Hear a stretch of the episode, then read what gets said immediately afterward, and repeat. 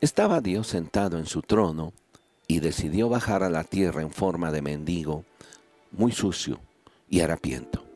Llegó entonces el Señor a la casa de un zapatero y tuvieron esta conversación. Mira que soy tan pobre que no tengo ni siquiera otras sandalias. ¿Cómo ves? Están rotas e inservibles.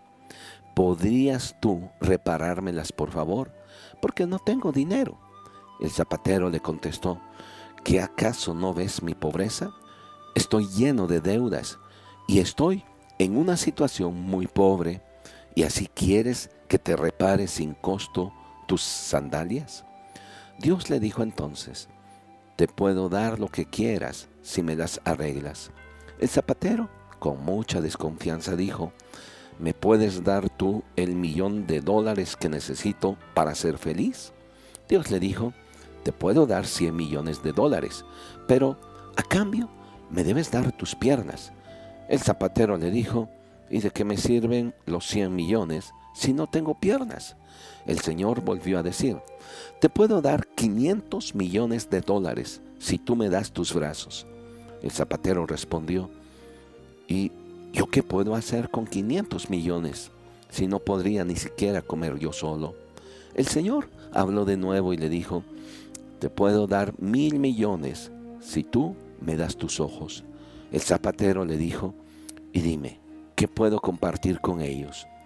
Dios sonrió y le dijo, ay hijo mío, ¿cómo puedes o cómo dices tú que eres pobre si te he ofrecido ya mil seiscientos millones de dólares y no los has cambiado por las partes sanas de tu cuerpo? Eres tan rico y no te has dado cuenta.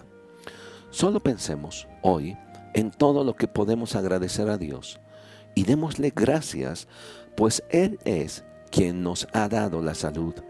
No pidamos tanto dinero, pues ¿quién prefiere todo el dinero del mundo a una parte sana de su cuerpo? Las escrituras nos animan a ser agradecidos y cuánta bendición hay cuando abrimos nuestros labios solo para decir gracias. El Salmo 103 nos invita a bendecir a Dios por todos sus beneficios. La escritura dice, bendice alma mía al Señor y no olvides ninguno de sus beneficios. Con cuánta frecuencia olvidamos y lo peor de todo es que vemos los puntos negros solamente. Estimado amigo, quiero hacerle hoy un reto. Sea extremadamente agradecido aún por lo que llamamos pequeños detalles y verá que su día se llenará de alegría. Muchas gracias por su atención.